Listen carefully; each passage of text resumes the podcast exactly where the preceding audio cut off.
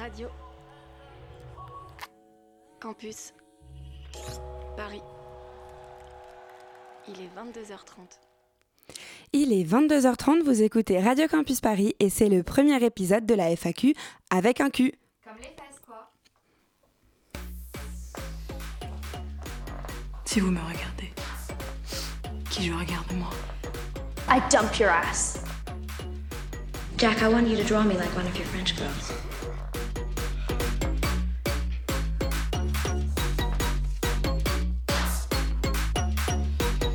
C'est la FAQ.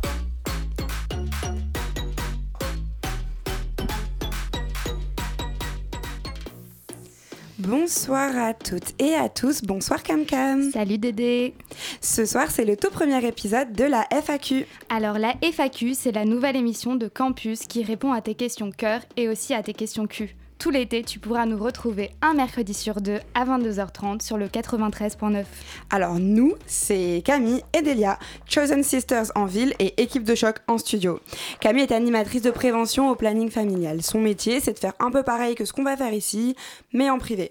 Et vous savez l'animation gênante au collège où une dame vient vous expliquer comment on met une capote sur un concombre Eh bien cette dame-là, c'est Camille. Et Delia, c'est une future journaliste qui est déjà présentatrice sur la matinale et sur Thelma et Louise que vous pouvez écouter sur cette antenne. Vu qu'elle est dans la radio, c'est elle qui sera notre guide durant toutes les émissions. Alors la première question de ce soir nous a été posée par Flora, pronom elle, 22 ans. L'autre soir, j'ai rencontré un garçon et nous nous sommes, et nous sommes rentrés ensemble. Je lui ai demandé s'il avait des préservatifs. Il n'en avait pas et moi non plus. Quand on a fait l'amour, j'imagine que c'est important de préciser qu'il y a eu une pénétration, ce qui n'était pas des plus responsables, mais bon, c'est ce qu'on a fait. Le lendemain, j'ai pensé au traitement d'urgence à l'hôpital après les rapports à risque, mais ça me semblait être un traitement lourd, et j'étais dans un pays dont je ne connais pas les services de santé. Alors je n'y suis pas allée. J'ai l'intention bien sûr de faire des tests six semaines après la relation sexuelle à risque. En attendant, est-ce que j'ai des raisons de m'inquiéter? Aussi, je me demandais si on a eu une relation sexuelle à risque avec un ou une partenaire, réitérer avec le ou la même partenaire augmente-t-il les risques? Alors merci beaucoup Flora pour ta question.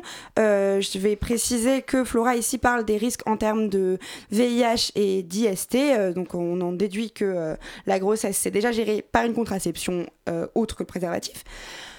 Flora, déjà j'ai envie de te dire, ne culpabilise pas après un rapport sexuel non protégé, parce que c'est une situation qu'il faut éviter au maximum, certes, mais ça peut arriver dans le feu de l'action, ça arrive même au meilleur. Euh, ce qui est important, c'est quand même d'être informé sur ce qu'on peut faire par la suite. Euh, Camille, Flora nous a parlé d'un traitement d'urgence à l'hôpital. Est-ce que tu peux nous en dire un peu plus? Alors oui, euh, alors ce traitement dont elle parle, c'est le TPE, c'est le traitement post-exposition, qu'on peut effectivement trouver, comme elle l'indique dans sa question, aux urgences des hôpitaux, mais également en fait au sein des Cégides. Donc les Cégides, ce sont des centres de dépistage qui sont gratuits et anonymes pour tout le monde. Et ce TPE-là, en fait, il va empêcher une contamination du VIH, mais euh, pas des autres IST. Donc les IST, ce sont les infections sexuellement transmissibles. Ce traitement d'urgence-là, il faut être qu'il soit pris euh, dans les 48 heures au maximum après le rapport non protégé ou alors euh, mal protégé, euh, par exemple le préservatif qui a craqué, bam, on peut le prendre. Le plus vite c'est mieux parce qu'il va agir contre le virus. C'est un traitement qui est pris sur une durée de 4 semaines et c'est un médicament tous les jours. Donc en fait, ce TPE, c'est un peu comme la pilule du lendemain, mais en plusieurs prises, et pour le VIH, c'est ça? Euh, c'est un peu ça, effectivement. Et est-ce que dans la même veine, il y a des effets euh, secondaires un peu relous? On sait que la pilule du lendemain, ça peut amener des fois un dérèglement des règles et un dérèglement hormonal. Est-ce qu'il peut y avoir des choses comme ça? Alors le TPE, c'est un traitement qui est lourd, c'est une trithérapie, donc effectivement, il peut y avoir un peu des effets relous, mais pour ça, dans tous les cas, euh, si vous avez des effets euh, qui sont secondaires, n'hésitez pas à en parler avec un ou une professionnelle de santé directement. Et est-ce qu'on conseille le TPE après chaque rapport à risque, du coup Ou on préfère Euh, éviter? Alors, on va pas le conseiller à chaque fois, on va vraiment directement aller aux urgences. Donc, si c'est possible avec le ou la partenaire avec qui on a eu une relation sexuelle euh, juste avant. Euh, si le ou la partenaire ne souhaite pas venir, bah voilà, on va y aller seul. Mais c'est en discutant avec les professionnels de santé qu'on verra si le risque était vraiment important ou moins important entre guillemets, et on va juger bon ou pas de prendre ce traitement-là. Ok, alors j'aimerais revenir sur aussi un autre point que Flora a abordé. Elle a dit qu'elle allait, euh, et elle le dit elle-même, bien sûr, euh, faire un dépistage au bout de six semaines. Pourquoi est-ce qu'il faut attendre six semaines pour se faire dépister? Alors du coup, il faut attendre six semaines parce que c'est à ce moment-là qu'on peut faire une sérologie, donc une prise de sang, euh, et c'est seulement au bout de six semaines qu'on va détecter le virus en fait dans le sang. Donc c'est une période d'incubation, un peu comme pour le Covid, quoi. Un petit peu, comme le Covid. en plus ou moins relou, on ne sait pas. Euh, Camille, où est-ce qu'on peut aller pour se faire dépister Alors, on peut aller au sein de différentes structures. Donc, il y a les associations. euh, de terrain comme le planning familial. Il y a également euh, au sein des CGID, comme j'ai mentionné tout à l'heure, qui sont des centres de dépistage gratuits anonymes pour tout le monde.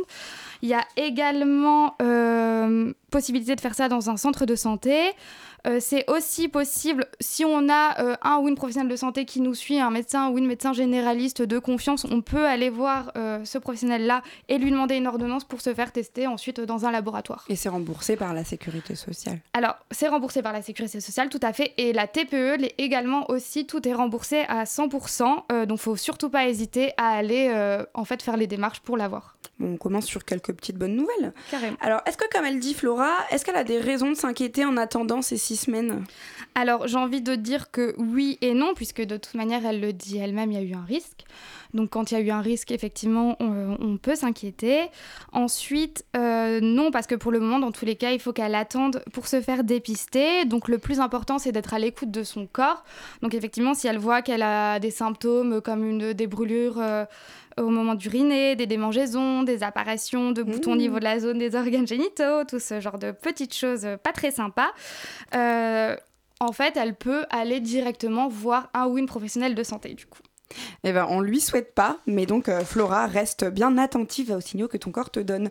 Et enfin, euh, maintenant qu'elle a eu un rapport à risque, donc non protégé avec euh, cette personne, est-ce qu'elle peut en gros requenne la même personne sans capote tant qu'à faire quoi? Est-ce que foutu pour foutu, elle peut continuer ou est-ce qu'il vaut mieux éviter quand même? Non, vaut mieux éviter quand même. Vaut mieux remettre un préservatif. Se protéger, c'est quand même euh, le mieux, surtout s'il n'y a toujours pas eu de dépistage entre les deux personnes, euh, sachant qu'il y a des IST qui vont être asymptomatiques ou alors qui vont être euh, dormants, donc ils peuvent se réveiller plus tard. Donc j'imagine qu'elle va pas attendre quelques années pour requin cette même personne, mais en tout cas, mettre un préservatif pour se protéger pour la suite. Que ce soit demain ou dans quelques années. Exactement. Ok. Eh bien, vous restez avec nous, auditeuristes. La FAQ, ça continue. Après une petite pause musicale, c'est Lise qui sera avec nous au téléphone cette fois pour nous expliquer ses tracas.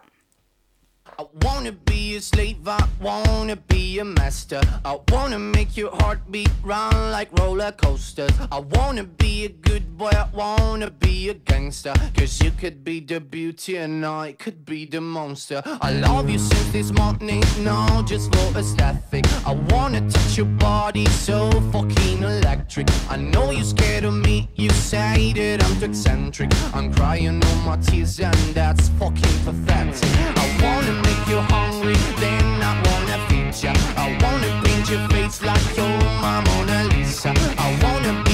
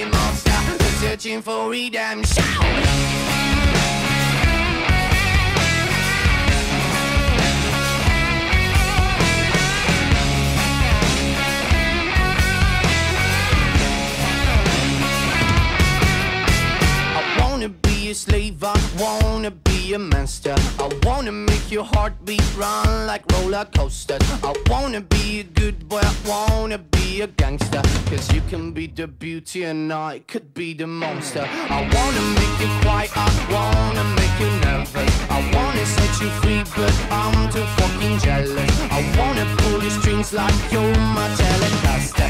And if you want to use me, I could be your puppet. Cause I'm the devil, we're searching for redemption.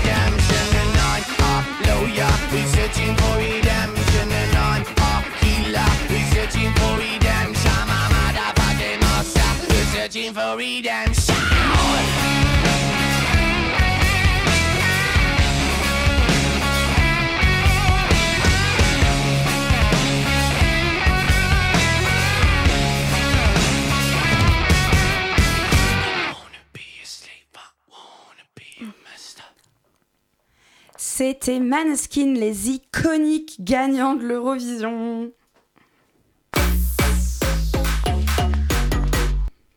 Alors, notre prochaine question nous vient de Lise qui est en ligne avec nous. Salut Lise Salut, Coucou Lise, ça, comment ça va? Ça va bien et toi? Ça va, ça va. Alors Lise, est-ce que tu peux nous dire un peu ce qui t'amène à nous ce soir? N'hésite pas, raconte-nous tout. Alors, ce serait du coup plus pour avoir un peu vos conseils. On est là pour ça. Euh, donc, en fait, donc déjà, Lise, 26 ans. Euh, donc, ça fait quelques années que je suis célibataire. Et euh, depuis quelques temps, j'ai l'impression d'être un peu touchée par ce que j'appellerais le syndrome de la première baise. Alors, c'est quoi ça? J'avais jamais entendu, ça Moi non plus. Je m'explique. En fait, euh, sur, en tout cas, sur une, quelques-uns des derniers euh, garçons que j'ai fréquentés, j'avais l'impression que du coup, au bout de la première ou seconde fois où je couchais avec eux, bah ça s'arrêtait. Alors, C'est c'est un effet qui est un petit peu un peu chiant parce que du coup, soit c'est juste un plan cul et bon, en tout cas moi de mon côté, j'ai l'impression d'avoir mis un peu de, de l'énergie pour rien Mm. parce que à titre personnel, je je ressens pas grand chose en tout cas euh, dans mes relations sexuelles et je pense que euh, je, je ressentirais plus de choses si j'avais une euh, confiance, une relation de confiance avec la personne bah, qui se construit quand on le revoit plusieurs, plus d'une fois. Du coup, moi, dans cette configuration, je me retrouve à avoir euh, du coup une première fois avec un garçon où j'essaye de me focus sur lui en me disant que bon bah tant pis je ressentirai pas grand chose cette fois-ci mais peut-être qu'à l'avenir sauf que bon bah l'avenir euh, l'avenir il vient pas et du coup je me retrouve un peu comme une con à me demander si bah, j'étais la pire baise de l'univers Alors déjà Alors non, que- ça j'en suis sûre que c'est faux. Non mais c'est sûr. Euh, alors, Lise, bon, euh, le syndrome de la première baisse, comme tu l'as appelé, euh, c'est rigolo, j'avais jamais entendu le terme, mais euh, bon, la situation, on l'a déjà entendu, je pense, un milliard de fois. on a toutes, nous, des Beaucoup copines, déjà vécu cette situation. Je pense que si des personnes nous écoutent, elles se reconnaissent. Euh, euh, alors, déjà, avant tout, moi, j'aimerais déjà te rassurer sur le fait qu'il n'y a pas de problème d'être un bon coup ou pas, en fait, parce que, enfin, ça n'a aucun sens euh, si, si, si t'es si t'es bien avec quelqu'un, il y a, aucune raison. En plus de, ce que tu me dis, de ce que tu nous dis, tu, tu donnes tout et tu reçois rien. Donc en fait, je pense que c'est plutôt eux les mauvais coups. Euh, jusque là, voilà. euh, Est-ce que est-ce qu'on ouais. Alors, ce que je peux rajouter, effectivement, euh, c'est que si, comme dit Delia, il donne rien en retour, euh, une relation sexuelle, ça fonctionne pas comme ça, en fait. Si on veut, en fait, euh, avoir du plaisir solo, il y a la masturbation. Donc, euh, dans ce cas-là, on on voit les se branler en gros. Et sinon, euh, si on veut avoir une relation du coup euh, sexuelle partagée avec un ou une plusieurs personnes, voilà, c'est quelque chose qui doit être partagé dans un respect qui est mutuel et euh, pas juste en fait, euh, toi tu vas tout donner et euh, eux rien. Donc notre premier conseil, c'est teach them some respect. Just a little bit. Et, euh, et ensuite, euh, l'autre question, c'est, je dirais, est-ce que toi, tu as le sentiment que tu as du mal à affirmer avec euh, donc, euh, les mecs euh, que tu fréquentes euh, Si je me trompe pas, c'est... Ouais. Avec les mecs que tu fréquentes, est-ce que toi, tu ressens que tu as du mal à affirmer ce que tu recherches vraiment? Tu vois, par exemple, est-ce que tu as du, du mal à, à dire à un mec quand toi, ce que tu veux, c'est plus qu'un coup d'un soir? Ah, en général, je leur dis. Mhm. Je leur dis parce que euh, justement, je leur fais comprendre que pour moi, les one-shots, ça n'a pas vraiment d'intérêt. Mhm. Euh, et puis, euh, bah, du coup, euh, ça, ça se, ça se débile euh, au bout de la seconde fois. Hmm. Ou alors, enfin, c'est, je, je dis que, enfin, j'essaye de faire comprendre que ce que je veux, c'est revoir la personne, mais pas, pas entamer une relation avec elle. D'accord. Mais j'ai l'impression qu'il y a quand même une sorte de forme d'engagement sur le fait de d'avoir un plan cul régulier pour certaines personnes qui fait que qui pourrait les stopper. Donc en gros, toi, t'as le sentiment d'être clair avec les gens que tu fréquentes, mais que eux ne le sont pas avec toi. Euh, bah du coup, euh, ouais, un petit peu. J'ai l'impression que ce que tu nous décris là, c'est c'est totalement ça. C'est que toi, effectivement, dès le début, du coup, tu vas expliquer ce que c'est pour toi, du coup, t'engager dans, dans un plan cul exclusif ou non. Euh, et ensuite, les personnes, justement, vont euh, euh, te. Donc, de ce que j'ai compris, un peu te ghoster, du coup, au bout du deuxième date. Voilà, c'est ça. Mais ça, on est sur un cas classique de pas de, pas de couillisme. hein. On- peut l'appeler comme ça, on peut l'appeler comme ça, je pense. hein. Il n'y a pas. Euh, moi, je pense que je pense qu'il faut pas, euh, il faut surtout pas que ça te fasse perdre confiance en toi, parce que euh, je suis sûre que t'as rien à envier à, à qui que ce soit. Et encore une fois, hein, t'es vraiment pas la seule à vivre ça. Je...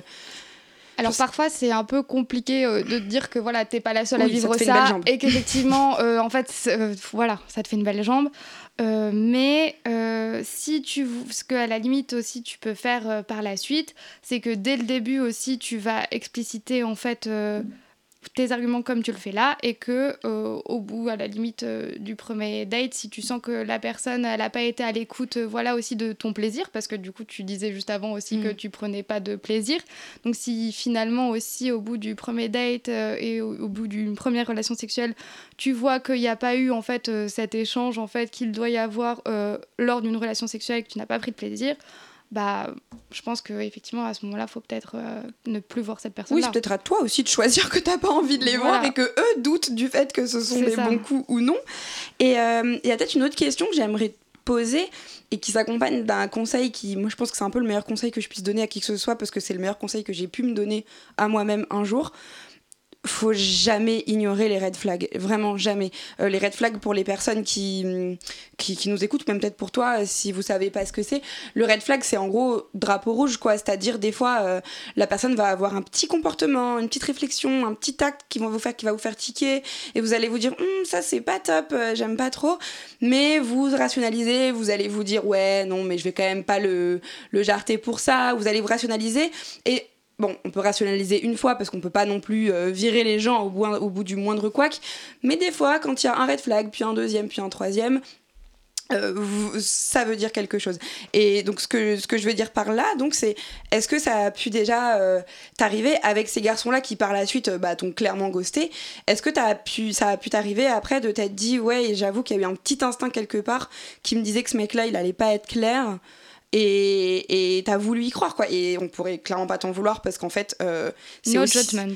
Et surtout parce qu'en Oui, fait, non. c'est normal de continuer d'y croire, c'est ça qui est beau aussi.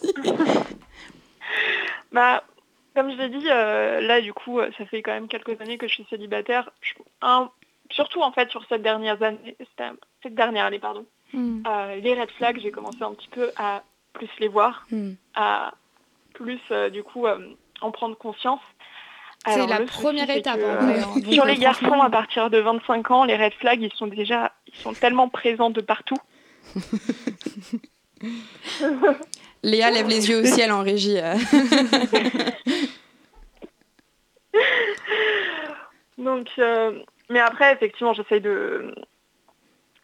Mais c'est vrai que dans, dans le passé, j'ai pu laisser, euh, laisser passer des trucs qui n'étaient pas du tout acceptables, quoi.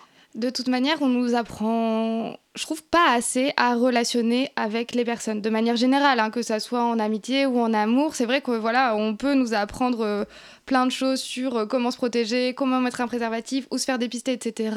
Mais comment relationner avec les personnes, vraiment euh, jamais en fait.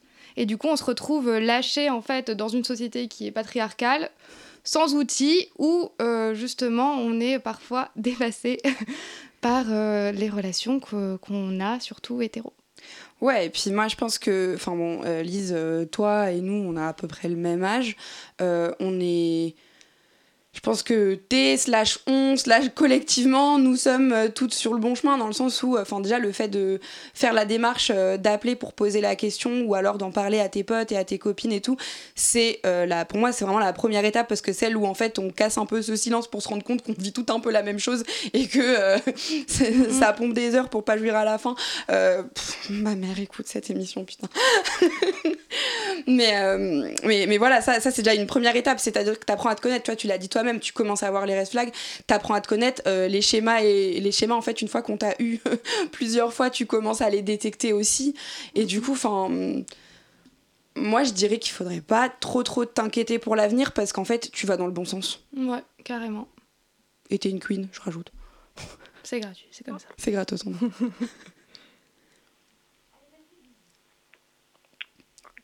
Lise Tout va bien? Ok, ouais, je suis là. Ça va? Oui, oui, ça va. Ça, Est-ce que- ça fait du bien de partager parfois. hein. Non, mais je pense que, je pense que vous avez raison, effectivement. Euh, Il faut...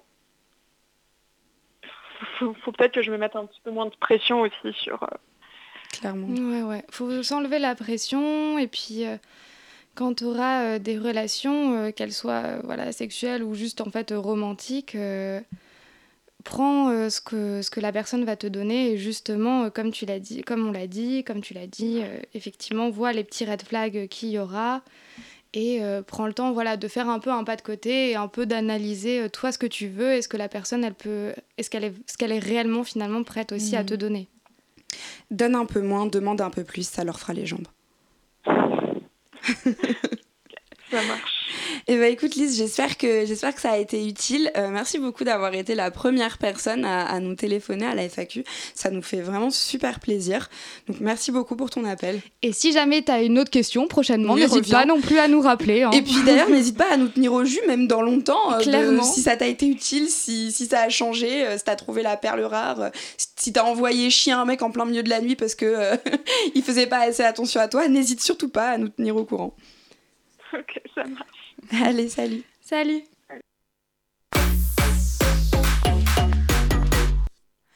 Et on enchaîne sur une question d'Agathe qui a 22 ans aussi et pronom elle toujours. Je suis dans une... Pardon. Ah non, vas-y, si tu veux la lire? Je suis dans une relation hétéro exclusive avec mon copain depuis un an et demi environ.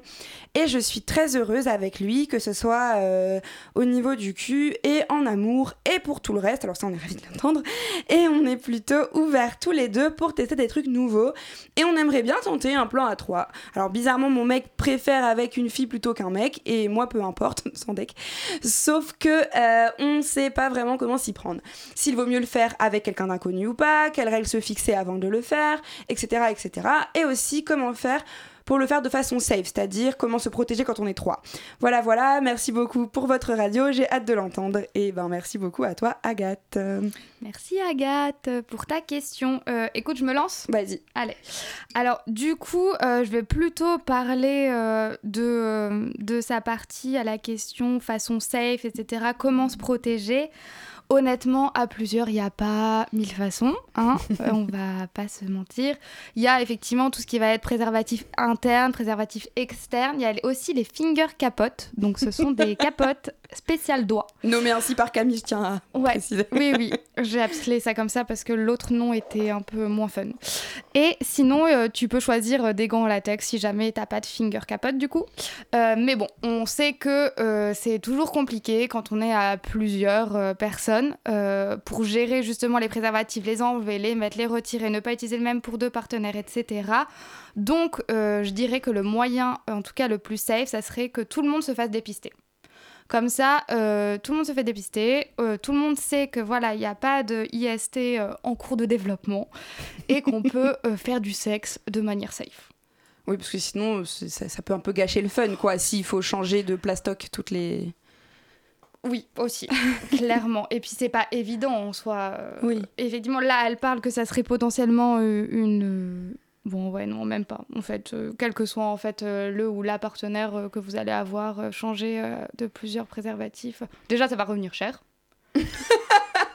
Les astuces pas chères. C'est sûr. On en parlera peut-être plus tard des lieux où on peut en trouver gratuitement, mais en tout cas, là, c'est sûr que ça paraît compliqué, sachant qu'en plus, par exemple, si une capote est sur un pénis, le pénis va aller dans l'anus de quelqu'un et le pénis va ensuite aller dans le vagin, ça on veut pas.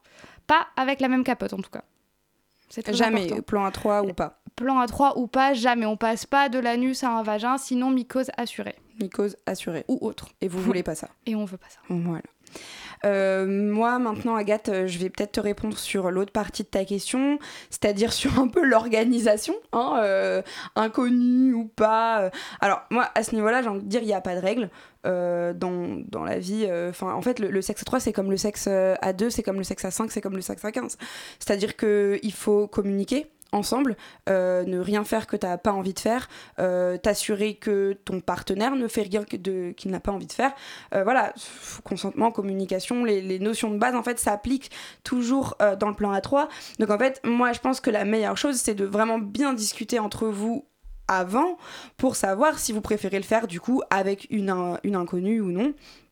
Euh, et pareil, tu demandes euh, quelles règles se fixer euh, avant de le faire. Donc j'imagine que par règle, t'entends les limites un peu à ne pas franchir, les pratiques à, à faire. Ça, encore une fois, personne ne pourra te les dicter à ta place. Euh, c'est vous, ensemble, vous allez discuter. Et là, pour le coup, bah, une fois que la personne a été recrutée, j'ai envie de dire, euh, elle entre dans la cherche discussion. job. Donc, euh, si quelqu'un ou quelqu'une. Bah, alors, je crois que dans l'occurrence, en l'occurrence, c'est pas, un, coup. pas un job, je crois que c'est plutôt bénévole. euh, dans, dans- dans le, dans le plan A3 en question. Mais, euh, mais voilà, donc là, une fois que la personne euh, a été choisie, elle entre dans la, discussion et vous êtes euh, trois. Et, et bah, bah, c'est bien que tu fasses la démarche de poser cette question parce que ça veut dire que tu es déjà prête bah, à, à vous poser ensemble et à, vous dire bah voilà, moi j'aimerais bien qu'il se passe ça, est-ce que tu es d'accord Moi, je surtout pas qu'il se passe ça. je veux surtout pas qu'on touche mon genou droit parce que ça me met super mal à l'aise. Bon bah tu le dis et puis et puis voilà, t'as trouvé tes règles. Et globalement c'est Non, globalement, je pense qu'on a fait le tour. hein. De toute Mhm. manière, effectivement, c'est aux trois personnes de se mettre euh, d'accord et c'est ça qui est important. la communication, c'est important. Et on te remercie Agathe pour ton intervention dans la FAQ. Euh, cette fois, c'est Leïla et, euh, et ses copines qui nous ont concocté en fait une foire aux questions. Donc Leïla, on va essayer d'y répondre dans un temps imparti. Euh, J'avoue qu'il nous peut. reste euh, pas beaucoup de temps. Donc euh, la première question, c'était où se procurer des préservatifs du coup féminins? Donc euh, ici, on va plutôt préférer à parler de préservatifs internes euh, que de parler de masculin ou de féminin parce que c'est quand même assez binaire. Euh, on aura l'occasion très certainement d'en revenir plus tard. Euh, les préservatifs internes, ils coûtent très cher. On ne les trouve pas en supermarché, malheureusement, pour le moment. Euh, par contre, tu peux en trouver, en fait, dans toutes euh, les lieux, euh, comme des associations ou alors des centres de santé, des CJ dont on a parlé tout à l'heure. Vraiment des lieux où on va trouver, en fait, des informations sur la santé sexuelle. Et du coup, euh, ce qu'on peut euh, rajouter, c'est qu'il y avait une deuxième question. Quels sont les risques de MST dans les relations lesbiennes? Donc MST, tout à l'heure, on parlait d'IST. MST, c'est maladie sexuellement transmissible. Donc le risque entre lesbiennes, le risque entre personnes de chat à chat, euh, ce sont les mêmes que pour n'importe quelle orientation sexuelle, puisque la transmission entre IST peut s'éviter euh, ou se transmettre en fait en fonction des pratiques. Donc chat à chat ou frottement, euh, voilà, on va transmettre des IST, herpès, HPV, etc. On ne veut pas. Et si c'est pas chat à chat mais doigt à chat par exemple? Doigt à chat, ça va. Ça va C'est bon. En fait, si tu mets le doigt capote, dans la chatte d'une personne et qu'ensuite tu ne vas pas mettre ton doigt dans la ton ta chatte à toi, Ok. Et ben euh, là c'est bon. Après, tu peux te laver les mains après entre chattes. c'est bon. Ok, bon. C'est très mathématique tout ça. J'espère qu'on aura l'occasion d'y revenir euh, de façon un peu plus approfondie euh, lors d'un autre épisode. Là, euh, malheureusement, on se quitte. Euh, merci beaucoup à Leïla, Agathe, Lisa et Flora d'avoir participé à notre première FAQ. Euh, on est très très très contente euh, de démarrer cette aventure et de passer l'été avec vous. Merci beaucoup à Léa en régie pour la réal. Merci à tout le monde, on vous fait des gros bisous. Si consenti, on se capte dans deux semaines, le mercredi 21 juillet. Attention, ce jour-là, la FAQ sera exceptionnellement à 23h. Bisous